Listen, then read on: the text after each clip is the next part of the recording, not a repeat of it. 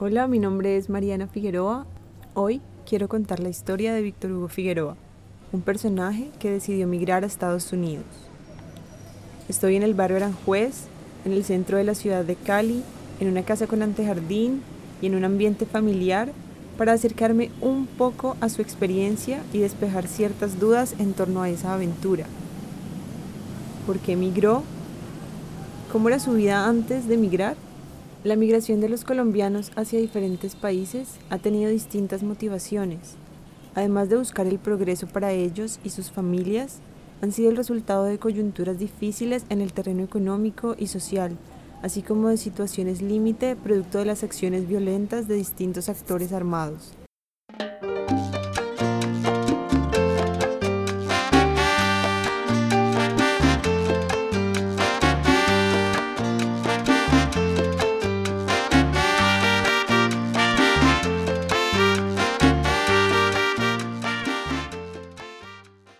Yo estaba, mm, laboralmente estaba como tambaleando porque no, no, no ganaba mucho, por eso pues, decidí yo irme. Mi hijo tenía 8 años, estaba en la primaria.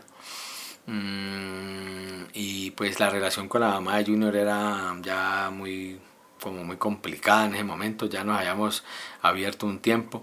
Claro que cometí el error de haberme casado antes de irme, eso fue un error muy grande porque yo de haberme casado allá y hubiera sacado, me hubiera casado con un americano, hubiera sacado ya la residencia rápido y todo. Ese fue el primer error que yo hice, haberme casado con la madre de Junior aquí.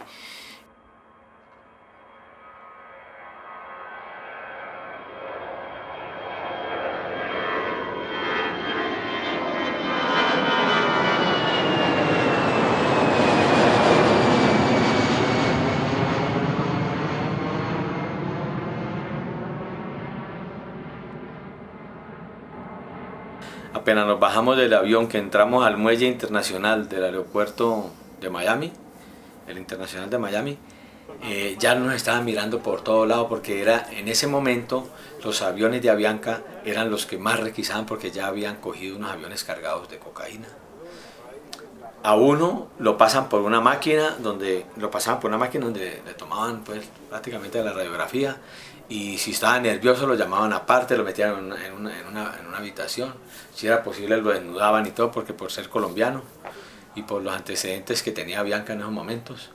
Eh, fueron dos horas de zozobra y pues uno se inicialmente uno se pone nervioso porque pues vos tú tienes esos perros al lado, la gente te está mirando, te miran la cara, todo, siempre, pero uno, uno que no debe nada, ni lleva nada, ¿sí? ni lleva nada, eh, no, no, tiene problema. Iba bien, bien vestido, iba de saco entero, corbata y todo. Inclusive cuando ya salgo que me encuentro con mi primo, me dijo, quítate toda la corbata, mira el calor que está haciendo y quítate ese saco de aquí, que ya vamos para el calor.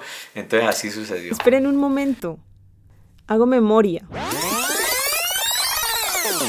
Si Víctor Hugo refleja para mí una imagen de bohemio y rumbero, no me puedo imaginar cómo fue su vida en el momento en que decide emigrar esto me lleva a pensar qué tanto está dispuesto a sacrificar un emigrante dejando su lugar de origen para establecerse en otro país, especialmente por causas económicas o sociales.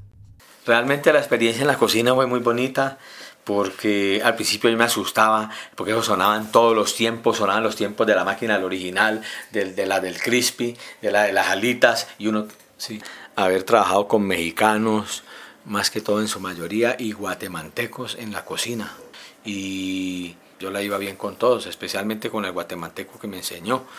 Muy buena persona y, real, y sinceramente uf, le aprendí muy rápido a él todos los manejos de los tiempos, cómo se apanaba el pollo, eh, cuando había que trabajar rápido, cuando hay que trabajar más o menos que uno tenía tiempo, pues trabajaba uno suave, pero cuando había que producir en forma, eso no, eso era duro, duro, porque había que trabajar. Entonces siempre, cuando toda la cocina estaba llena, había que, se llenaba eso de harina por todo lado, porque había que trabajar mucho.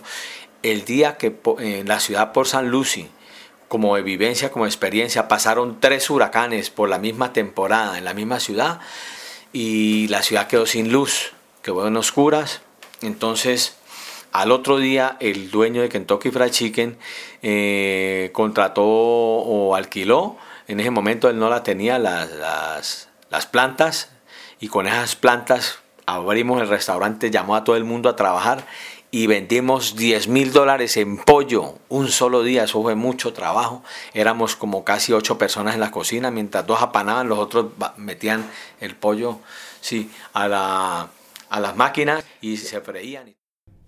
Siendo un inmigrante regular, y con esto me refiero a una persona que compra un tiquete para ocho días a Disneylandia o que se gana una beca y regresa a su país en el tiempo estipulado, pues vi experiencias un poco diferentes a los que cruzan fronteras de manera ilegal, como lo hizo Víctor Hugo. Ahora quiero que me cuente cómo es estar inmerso en una sociedad donde quebrantar la ley es más fácil que arrodillar una gallina. Una vez me colocaron una multa en una zona de 30 de escolar, ver, cuenta como la de aquí que es escolar y a 30. Si pasan más de 30 lo para la policía usted. Y esos maneja, son vivos, están parqueados a la cuadra y están pillando todo. Entonces, si hasta con la pistola te tienen así ya, y vos venís, no, venía a 50, perdés el año que te cobran la, la multa, 20 más le cobran la multa, 10 más le cobran la multa.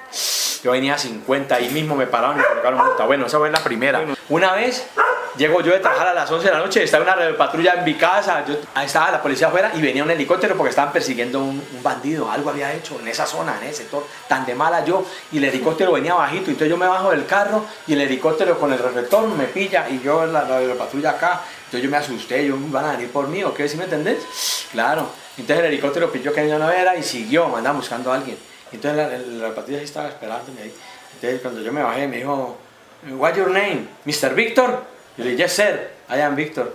Entonces ah, tal, me pasó la, la multa. La multa que yo me haya llevado un rojo y sin mm. querer me haya llevado un rojo porque yo venía distraído con el celular y era una calle así esas que hay mucho parado y de todo y yo venía distraído donde hubiera ni otro carro para acá me da hermano que era de noche Please evacuate this building Vuélvanse a casa, esas son las palabras que tuiteó este lunes el presidente de los Estados Unidos, Donald Trump, haciendo referencia a los migrantes que actualmente se encuentran en la frontera. ¿De dónde son ustedes? ¿Y tú? Guatemala. No llores. Vas a llegar. El presidente Trump dijo que los miembros de la caravana nunca van a entrar en este país. A mí me mandaron para usar el mismo día y a mi doña y a mi niña la dejaron en No quiero ver a mis hijos ahí sufriendo del hambre. No, pues ese sueño al principio fue muy bonito, muy lindo, pero me dio duro al principio adaptarme por, porque yo había dejado a Junior acá, muy Al principio me dio durísimo, yo a veces lloraba en el carro, yo decía, uy, pero mira esta ciudad que yo me vine, eh, los americanos son muy fríos en ese aspecto, la, gente vive una vida muy independiente, no es como acá, el calor humano es diferente, nosotros tenemos más calor humano allá, perdón, aquí que allá, el americano como te digo es más frío, entonces sí, ellos son más independientes en su manera de, vivir y, de obrar y todo. Y, pues ya después con el tiempo ya me fui adaptando, fui conociéndome, me fue gustando la manera, eh, o sea, el modo como vienen los americanos, la facilidad que tienen de adquirir las cosas. Realmente como país, eh, mm, potencia mundial, mm, viví muchas cosas muy lindas porque en realidad de verdad Estados Unidos tiene cosas muy impresionantes que acá no las tenemos. Nosotros somos un país subdesarrollado todavía.